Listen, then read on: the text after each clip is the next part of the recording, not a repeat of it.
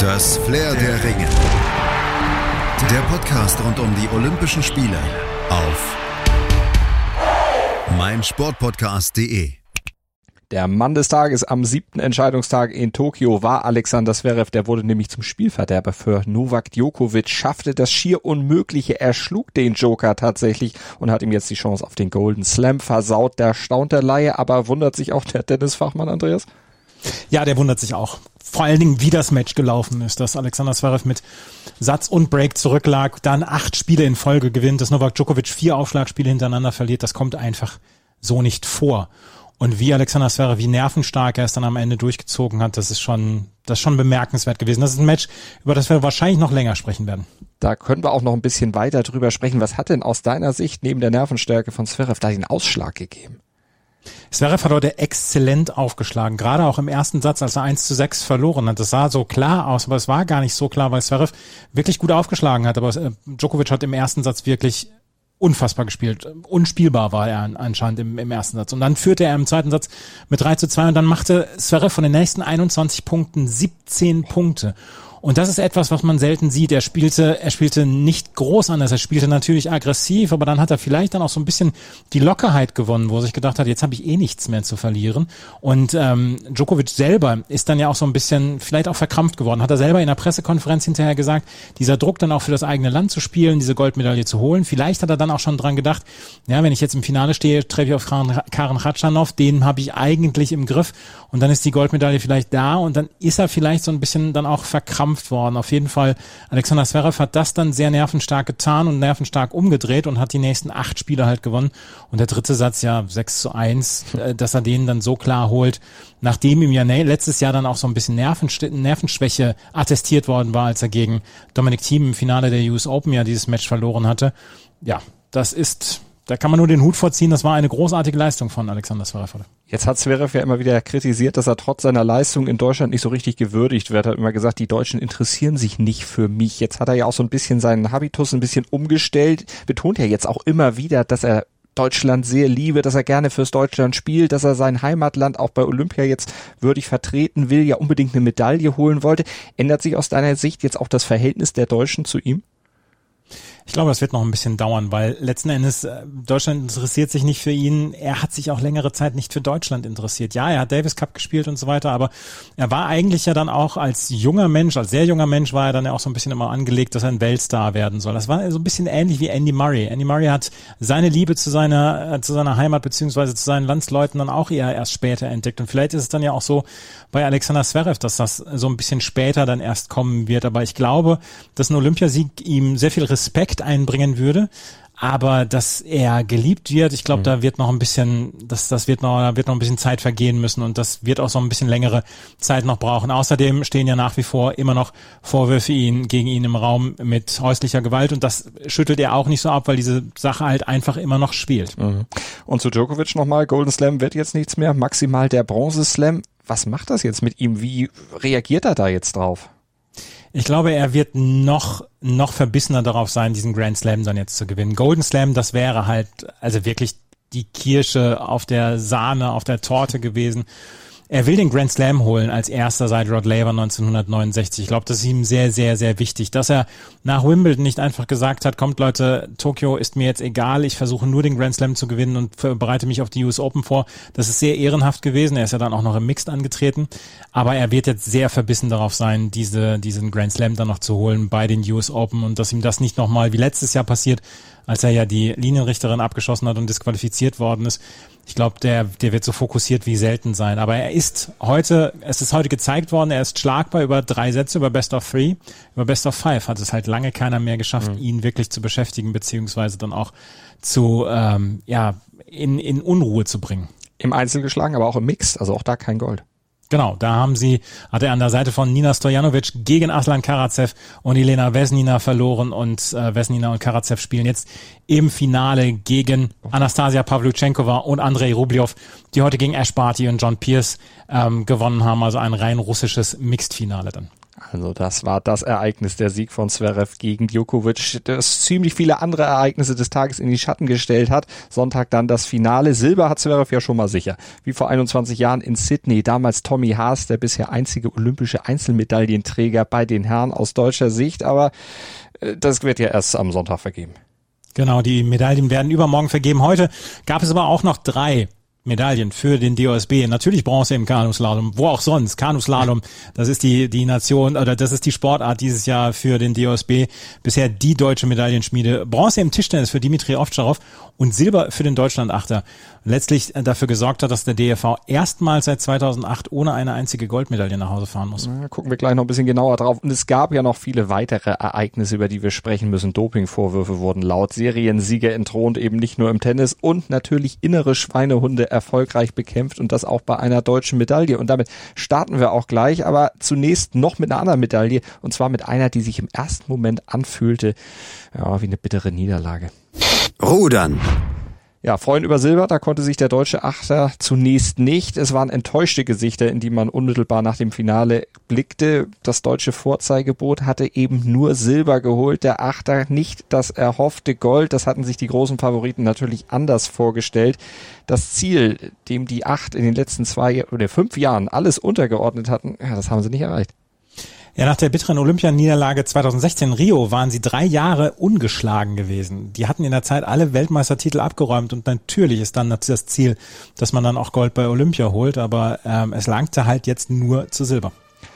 Wobei die Saison ja schon mit einer Enttäuschung begonnen hatte. Das muss man ja auch dazu sagen. Bei der EM, da belegte der Deutschland-Achter ja nur Platz vier, hat sich dann natürlich in der Weltcup-Saison ein bisschen gesteigert. Beträchtlich muss man sogar sagen, denn nach dem vierten Platz kamen dann doch ein paar Siege.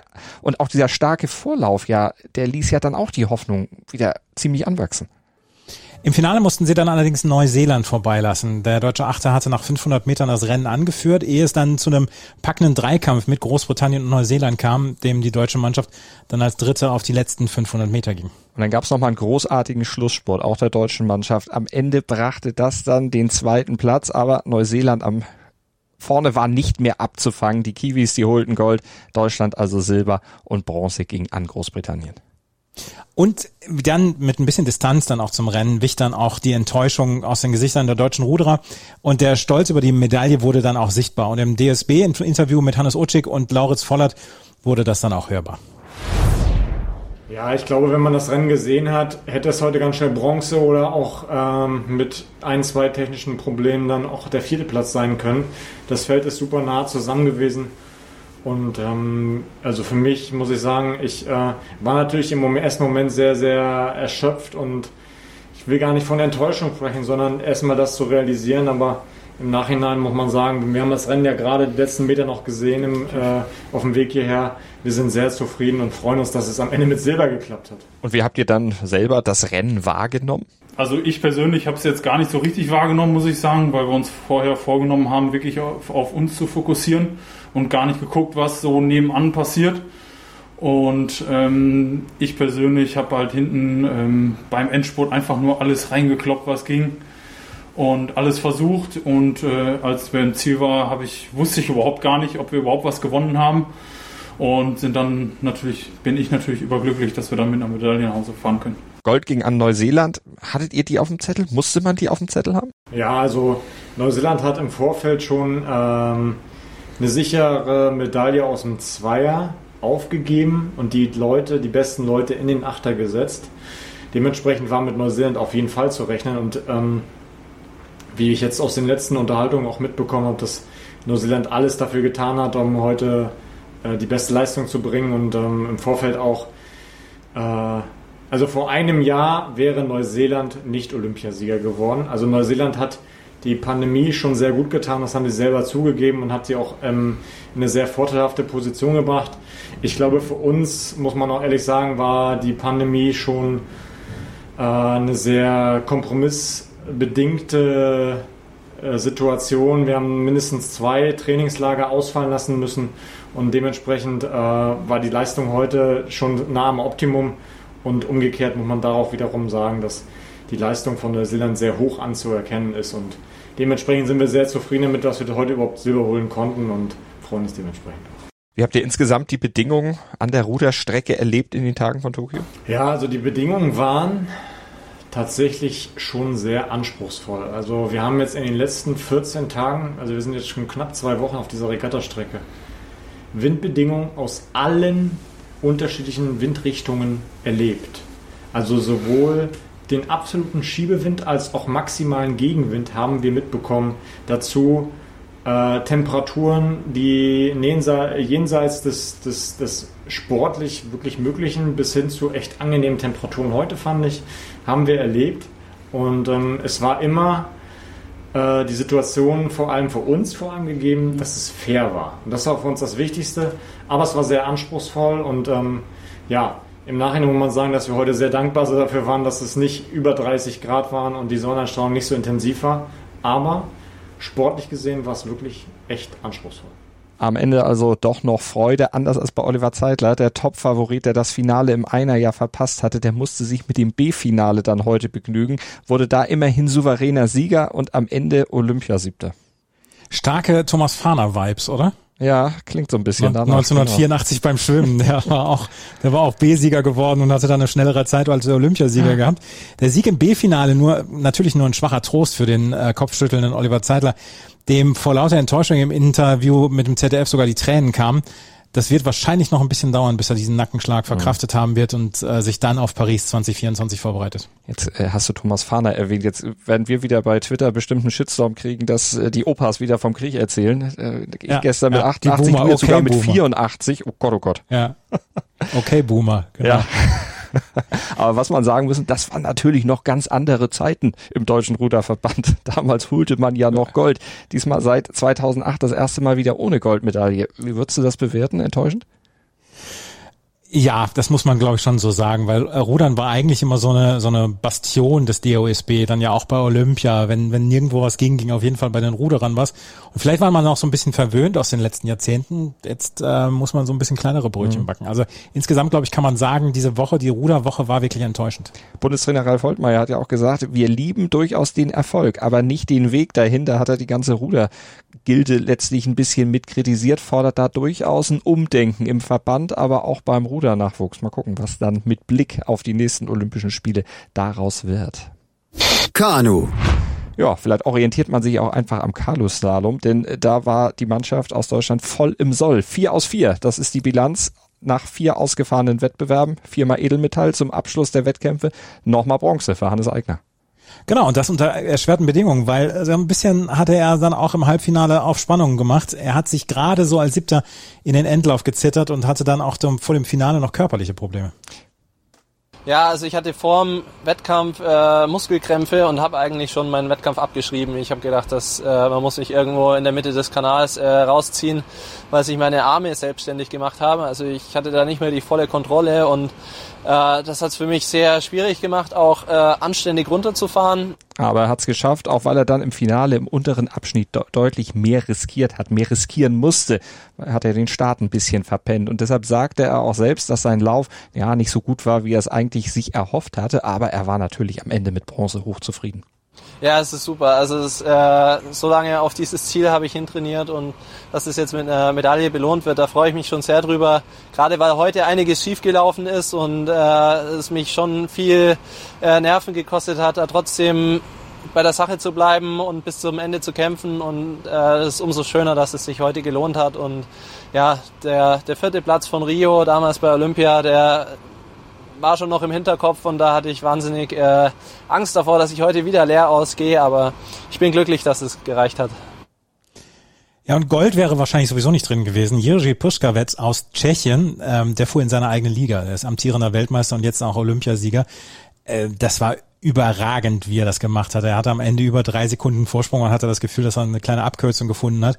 Und er gewann vor dem Slowaken Jakub Grieger und fünfeinhalb Sekunden dann vor Eigner. Das ist dann bei, bei, beim Kanuslalom um fünfeinhalb Sekunden, das ist schon eine Welt. Ja. Und für den Deutschen Kanuverband, äh, da war die Ausbeute im Wildwasserkanal jetzt nicht nur die Rehabilitierung für diese Nullnummer von vor fünf Jahren in Rio. Da war ja nicht nur Hannes Eigner, der ohne Medaille geblieben war, sondern äh, die gesamte Mannschaft. Und es war jetzt eine historische Erfolgsgeschichte. Erstmals seit den Olympischen Spielen, seit der Premiere im Kanuslalom 1972 damals in München, gewann Deutschland tatsächlich in jedem Wettkampf eine Medaille.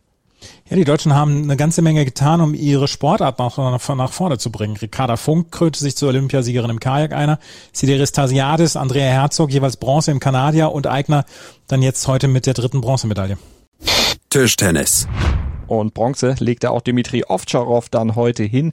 Bisschen ungläubig war er nach diesem Nervenduell gegen den Taiwanesen Lin Yunju auf die Knie war gesunken und dann hat er nochmal das in sich aufgesogen, was er da eben gemacht hat. Er hatte zuvor vier Matchbälle abwehren müssen und am Ende sich dann mit 4 zu 3 richtig durchgekämpft. Das war wieder ein Krimi und bei dem beim Herren Einzel haben wir quasi nur Krimis dieses Jahr gesehen. Ähm, es ist äh, unglaublich. Ovtcharov begann stark, er schlug variabel gut auf, holte sich dann den ersten Satz nach einem abgewehrten Satzball. Allerdings fand er bei langen Ballwechseln dann gegen die Vorhand seines Gegners zu selten am Mittel und so geriet er dann 1 zu 2 in Rückstand. Ja, aber er blieb dran. Er glich dann im vierten Satz aus, hat er sehr stark gespielt in diesem Satz, verlor dann nochmal kurz den Faden und das war eben diese Situation, in der sein Gegner dann plötzlich vier Matchbälle hatte. Aber Ovtcharov nervenstark, hat sie alle abgewehrt, sich dann in den siebten Satz gerettet und am Ende das bessere Ende für sich gehabt. Und dann durfte er jubeln über seine fünfte Olympiamedaille insgesamt und seine zweite Mainzel. Er hat hinterher, und ich bin auch bei Eurosport, beim Eurosport-Player bin ich draufgeblieben, er hat hinterher zu Jörg Roskopf, dem Bundestrainer, gesagt, so, und jetzt holen wir uns Mannschaftsgold. Und das fand ich eine ziemlich coole Ansage. Ja. Es ist nämlich seine fünfte Medaille, Olympiamedaille ist nämlich historisch. Äh, mit den zwei Bronzemedaillen von 2012 und heute ist er erst der zweite Nicht-Chinese mit zwei olympischen Einzelmedaillen in seiner Sammlung. Vor ihm hatte das nur Jan-Ove Waldner 92 und äh, mit Silber 2000, Gold 92 und Silber 2000 geschafft. Also das ist wirklich eine große Geschichte, dass Dimitri Ovtcharov hier zweimal Bronze geholt hat. Mhm. Und eine große Geschichte ist auch der Olympiasieg von Marlong. Der ist nämlich der alte und neue Olympiasieger und auch das ist historisch. Zweimal Gold in Folge. Das hatte nämlich noch kein Tischtennisspieler jemals geschafft. Marlong, der gewann im rein chinesischen Finale gegen Fan Shendong mit 4 zu 2. Du hast ja gestern gesagt, na, bin mir nicht sicher, wird enger, aber war ja am Ende doch recht deutlich, ne? Das war deutlich und es war deutlicher, als ich mir das gedacht habe. Aber Van Jen Dong konnte nur im fünften Satz so ein bisschen, ja, so ein bisschen Dominanz dann auch ausstrahlen. Äh, Im sechsten Satz hatte Marlong das wieder komplett im Griff und dass er jetzt zweimal hintereinander Olympiasieger ist, das ist wirklich tatsächlich sehr selten, weil die Chinesen halt Talente um Talente um Talente hervorbringen. Und es ist, sind, es ist ein knochenharter Kampf für die Spieler und Spielerinnen, sich überhaupt immer zu behaupten, um dann zu Olympischen Spielen zu fahren. Und das ist nämlich die große Kunst. Es geht gar nicht darum, dass sie, dass sie nicht die Klasse haben, sondern sie müssen die Klasse im eigenen Land haben. Und das macht die Sache so schwierig für China und dann auch für Spielerinnen und Spieler, so einen Triumph zu wiederholen. Und Malong ist jetzt mit 32 eine absolute Legende. Kann der das in äh, Paris nochmal schaffen? Er wird wahrscheinlich nicht mehr dabei sein, weil bis dahin 50 chinesische Spieler an ihm vorbeigezogen sind, die fast noch besser sind als er. Also wenn er sich da noch heilt und wenn er mit 36 dann auch noch in Paris dabei ist und mit 35, ja, dann Hut ab. Ich meine, ich sage jetzt schon Hut ab. Schwimmen. Hut aber auch vor Florian Wellbrock, der hat ein bisschen Kräfte sparen können. Über 1500 Meter Freistil ist mit angezogener Handbremse ins Finale geschwommen, hat die drittbeste Zeit des Tages ins Becken gelegen, erledigt und dabei zwölf Sekunden letztlich dann über seinem deutschen Rekord gelegen, aber das reichte ja dann trotzdem für den Vorlauf. Lukas Mertens, der schied dagegen als Elfter insgesamt aus. Ich könnte mir vorstellen, er könnte was gehen für Wellbrock über 1500 Meter. Ich sag dazu gar nichts. Für den Paukenschlag des Tages im Olympischen Schwimmbecken sorgte heute ganz früh die Südafrikanerin Tatjana Schoenmarker über 200 Meter Brust. Sie holte Gold mit neuem Weltrekord. Um gleich 16 Hundertstel verbesserte sie alte Bestmarke. Es ist der dritte Weltrekord in Tokio und erst der erste in einem Einzelrennen. Das ist mhm. ja auch etwas, was wir eher selten erlebt haben in den letzten Jahren. Das andere waren die beiden chinesischen Weltrekorde dann in der Staffel. Ja, Schuld an diesem Weltrekord im Einzel, es sei die zweitplatzierte Lily King aus den USA gewesen. Das hat zumindest Schoenmaker hinterher gesagt. Die habe sie immer wieder in der Bahn neben sich gesehen, ihren Atem ja so quasi gespürt. Und das habe sie richtig gepusht und ja, zum Weltrekord getrieben. King blieb dann die Silbermedaille vor ihrer US-Landsfrau Annie Laser. Die 100 Meter Freistil der Frauen gewann Emma McCune aus Australien. Zweite wurde Siobhan Jorge aus Hongkong. Siobhan Jorge, ja. für dich. Ja, ja. Ich habe es heute mir auch nochmal in einem ne? Aussprachevideo schon mal angeguckt, für den Fall, dass du mich jetzt ja. äh, hättest reinlegen wollen. ja, Kate Campbell aus Australien wurde Dritte und über die 200 Meter Rücken, da setzte sich Evgeny Rilov vor Ryan Murphy aus den USA und Luke Greenbank aus Großbritannien durch ein irischer Name. Ich habe das mal etwas ganz genau nachgeguckt, wo dieser ja, Name genau. überhaupt herkommt.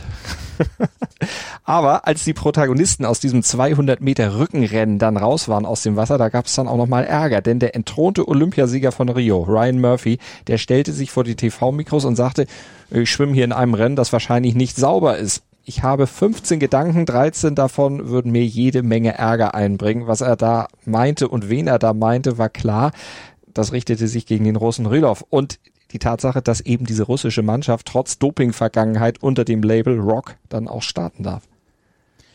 Naja, es ist ja auch irgendwie ein bisschen Etikettenschwindel. Also so richtig, so richtig fühlt man das ja nicht, dass Russland nicht dabei ist dieses Jahr, oder?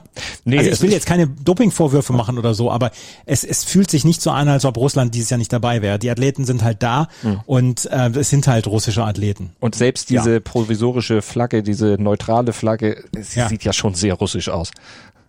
Genau. Antwort ließ aber vom Russian Olympic Committee nicht lange auf sich warten. Die twitterten nämlich, man muss auch mal verlieren können, aber nicht jeder weiß, wie das geht. Die kaputte Schallplatte spielt wieder einmal das Lied über das russische Doping und jemand drückt fleißig auf den Knopf der englischsprachigen Propaganda. So ein bisschen ist die Stimmung vergiftet. Das klang so ein bisschen wieder wie früher kalte Kriegsrhetorik. Hoffentlich äh, ja, nicht, aber ja. schön ist das alles nicht. Schießen! Als Vierte hatte sich Doreen Fennekamp für das Finale mit der Sportpistole qualifiziert. Siebte wurde sie dann am Ende, weil sie einen guten Start eher durchschnittliche Schüsse folgen ließ. Sie hatte mit vier Treffern in der ersten Serie losgelegt, lag damit zunächst auch in Führung und ja, es schien so, als würde sie an diese Topleistung aus ihrer Quali dann auch anknüpfen können. Sie hatte da ja im zweiten Halbprogramm der Quali dem Duellschießen wirklich herausragend getroffen und dadurch sich überhaupt erst diese Finalteilnahme ermöglicht. Aber dann lief es nicht mehr so gut. Sie traf fast nichts mehr. Präzision war gar nicht mehr vorhanden und dann schied sie eben aus. Gold sicherte sich die russische Luftpistolen-Olympiasiegerin Vitalina Basaraschkina. Extrem spannende Entscheidung war das. Gegen die Südkoreanerin Kim Min-jung setzte sie sich durch. Sie musste ins Stechen und dort hat sie dann knapp gewonnen. Bronze ging an Zhao Jia Ruijuan aus China und Monika Karsch war als 20. in der Qualifikation gescheitert und der Deutsche Schützenbund ist damit immer noch ohne Medaille. Alle Hoffnungen ruhen jetzt am Montag auf Rio-Olympiasieger Christian Reitz, der peilt zum Abschluss der Schützenwettbewerbe dann in seiner Paradedisziplin mit der Schnellfeuerpistole nochmal Edelmetall an. Drücken wir mal die Daumen. Judo. Von den zuletzt so erfolgreichen Judoka gibt es heute leider keine guten Nachrichten. Die deutschen Schwergewichte sind in den letzten Einzelwettbewerben früh gescheitert. Johannes Frei unterlag in seinem ersten Kampf in der Klasse über 100 Kilogramm gegen den gebürtigen Iraner Javad Majub aus dem olympischen Flüchtlingsteam. Und für Jasmin Grabowski war ebenfalls in Runde 1 schon Endstation. Sie verlor gegen die Asienmeisterin Xu Xiyan. Bei den Frauen gewann Akira Sone aus Japan Gold, die neunte von 14 möglichen Goldmedaillen, die an Japan ging. Silber gewann die Kubanerin Idalis Ortiz und Bronze holten Irina Kinzerska aus Aserbaidschan und Romain Dicot aus Frankreich. Und bei den Männern, da ging die Goldmedaille an den Tschechen Lukas Kripalek, Silber an Guram Tushischwili aus Georgien und der französische Superstar Teddy Riner, der musste sich in seinem womöglich letzten großen Auftritt mit Bronze begnügen. Er hatte durch seine erste Niederlage bei einer großen Meisterschaft seit elf Jahren und die erste Niederlage bei Olympia seit 2008 die angepeilte dritte Goldmedaille verpasst. Die zweite Bronzemedaille übrigens, die ging an den Weltranglisten ersten Tamerlan Baschajew. Boxen. Und auch im Box-Schwergewicht ist der Traum von einer Medaille geplatzt. Amariat Abdul-Jabbar hat den Einzug ins Halbfinale verpasst. Und zwar deutlich. Mit 0 zu 5 Punkten unterlag er seinem Gegner. Gegen den er allerdings auch der klare Außenseiter war. Der Gegner war nämlich niemand geringerer als der Weltmeister, der Topgesetzte. Der Russe Muslim Gachimagomedov. Deshalb zog Abdul-Jabbar auch ein positives Fazit. Ich bin schon zufrieden. Ich habe leider verloren, aber ich gehöre jetzt zu den Top 8 der Welt. Ich, mein Gegner war sehr stark. Er ist ja der Weltmeister. Der weiß, was er genau macht. Der hat sich die ganze Zeit bewegt, war nicht einfach zu treffen. Hab ein paar Mal getroffen, aber hat es leider zum Sieg nicht gereicht. War ein guter Kampf. Ich bin zufrieden. Wasserspringen. Für Tina Punzel sind die Hoffnungen auf eine zweite Medaille in Tokio weiter berechtigt. Im Einzelwettbewerb vom 3-Meter-Brett hat sie das Halbfinale erreicht, obwohl sie leicht darum hatte zittern müssen. Denn sie hatte sowohl im ersten als auch dritten Durchgang gepatzt, zog als Vorkampf 14. aber trotzdem in die Vorschlussrunde, die morgen stattfindet, ein. Hockey. Die deutschen Hockeyfrauen, die wollten es heute besser machen als ihre männlichen Kollegen und Südafrika dann auch besiegen. Deutschland bestätigte bei den Frauen den bisher starken Eindruck bei Olympia dann auch in dem Spiel mit einem lockeren 4 zu 1 und dem vierten Sieg im vierten Spiel. Ja, das war eine starke Nummer und sie ließen sich dann auch nicht von einem Regenschauer ähm, aus, aus der Ruhe bringen. 30 Minuten wurde das Spiel verschoben. Ähm, schon nach zwei Minuten sorgte Lisa Altenburg mit einem trockenen Schuss auf, na, auf nassem Untergrund für die Führung und in dem Stil machten die deutschen Damen dann weiter. Sonja Zimmermann nach Strafecke und erneut dann Altenburg schossen eine beruhigende 13-0 Pausenführung heraus. Ja, und auch in der zweiten Hälfte, da wurde eigentlich nur auf das Tor der Südafrikanerin gespielt. Äh, Schröder erhöhte dann noch auf 4-0, ehe Toni Marx für Südafrika dann noch der Ehrentreffer. Die Ergebniskosmetik zum 1 zu 4 gelang. Insgesamt ein souveräner Sieg fürs Selbstvertrauen und das können die deutschen Damen dann auch gut gebrauchen, denn es geht gegen die ebenfalls ungeschlagenen Niederländerinnen morgen dann um den Gruppensieg. Genau, und für die Männer ging es heute schon gegen die Niederlande, äh, da zuvor Südafrika und Kanada sich nur 4 zu 4 getrennt hatten. Absurdes Spiel. Zwei Minuten vor Schluss macht Südafrika das 4 zu 3, wären damit eigentlich an Deutschland vorbei gewesen und Deutschland hätte dann gewinnen müssen und Kanada im Gegenzug das 4 zu 4, 90 Sekunden vor Schluss. Äh, es war also die Südafrikaner auch alle am Boden zerstört. Jedenfalls wegen dieses 4 zu 4, es war Deutschland schon vor dem Duell fürs Viertelfinale qualifiziert. Es ging dann in diesem Duell der Neuauflage des EM-Finals dann nur noch um die Platzierung in der Gruppe aber sie haben sich gut präsentiert. Die deutsche Mannschaft hat sich rehabilitiert für diese Niederlage gegen Südafrika, hochkonzentriert gewesen und auch wirklich gut aufgelegt. Wellen, Steib und Herzbruch, die schossen einen deutlichen 3 zu 1 Sieg am Ende heraus und das ist ein Prestigeerfolg, der ich denke mal sehr viel Selbstvertrauen für die K.O.-Runde geben sollte, denn ich meine, wenn man den Europameister Niederlande schlägt, ja, das ist schon was. Ja, und vor allem, ähm, die sind ja, also sie müssen ja so, so ein bisschen auch was bringen jetzt. Sie haben sich nicht mit Ruhm bekleckert. Sie haben nach dem dritten Spiel, wo sie verloren haben, haben sie dann ja auch gesagt, wenn man von vorne bis hinten nur Rotze spielt, dann kann man nicht erwarten zu gewinnen. Und sie haben sich jetzt wirklich am Riemen gerissen. Das war eine gute Leistung heute. Leichtathletik. Gute Leistung in der Leichtathletik gab's die auch, nämlich die erste Entscheidung, die fiel heute zum Start der Leichtathletik-Wettkämpfe. Die 10.000 Meter der Männer wurden ausgetragen bei brütender Hitze. 30 Grad, extrem hohe Luftfeuchtigkeit und Solomon Barega aus Äthiopien, der konnte dann trotzdem noch genügend Kraft aufbringen, eine entscheidende Attacke Mitte der letzten Runde reiten, auf der Zielgeraden dann noch eine Gegenattacke von Weltrekordler Joshua Sheptegei locker abwehren und sich Gold sichern. Bronze ging dann an Jakob Kiplimo und der kommt wie Sheptegei aus Uganda.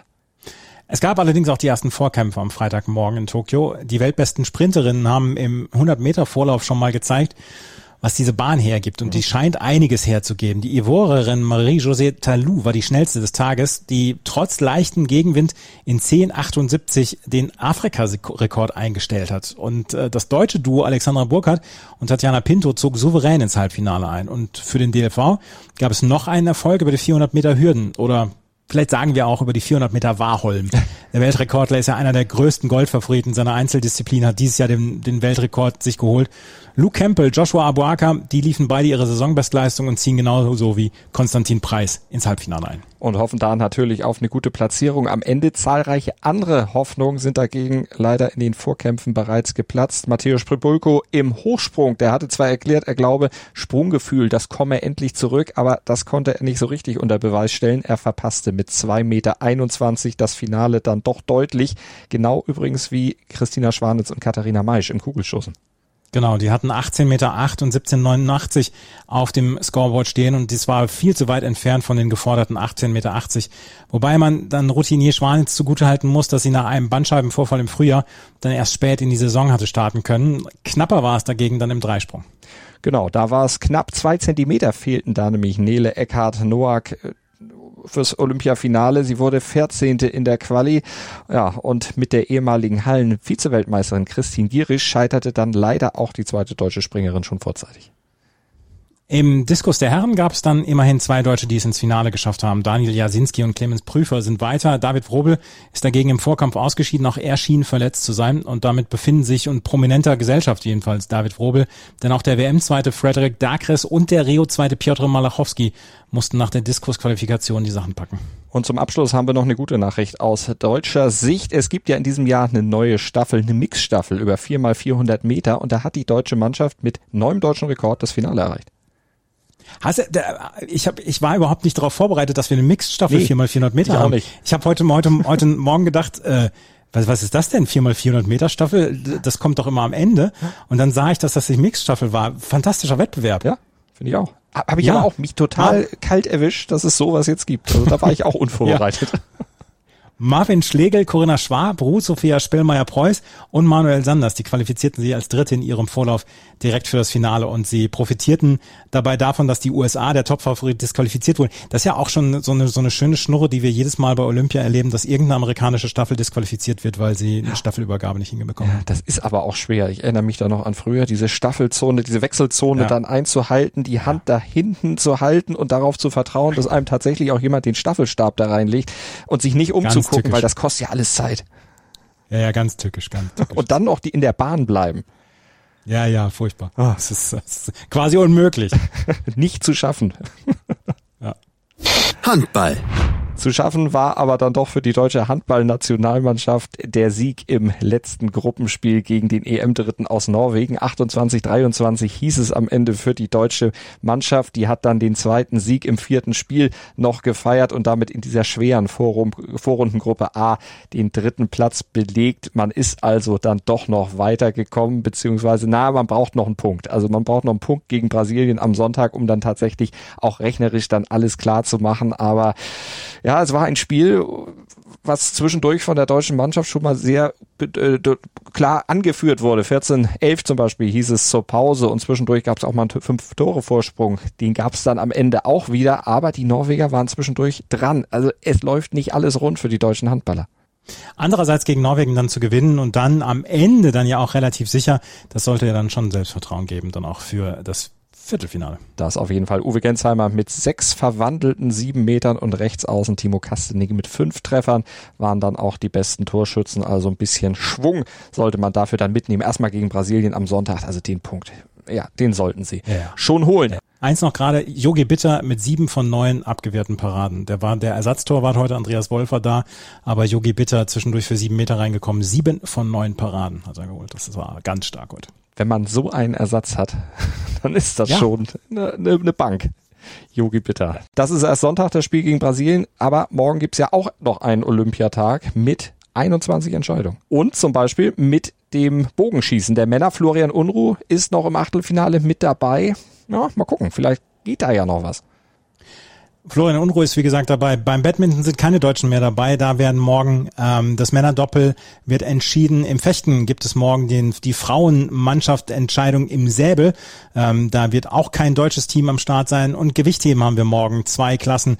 Das Männer-Mittelgewicht. Ähm, Nico Müller wird dort an den Start gehen und das Frauen, äh, das Männer-Halbschwergewicht. Ähm, dort wird allerdings kein deutscher Starter am Start sein. Und da gibt's noch Judo, Mixteam, da sind die deutschen Starter noch offen. Favorisiert sind die Franzosen und die Japaner, aber so gut wie die deutschen Judoka zuletzt drauf waren, vielleicht geht da ja noch was. Also zumindest ganz abschreiben sollten wir es nicht. Leichtathletik, auch einige Entscheidungen. Die 100 Meter der Frauen, zwar mit deutscher Beteiligung im Halbfinale. Du hast ja vorhin die beiden schon erwähnt, Alexandra Burkhardt, Tatjana Pinto. Glaubst du, das schafft's einen ins Finale?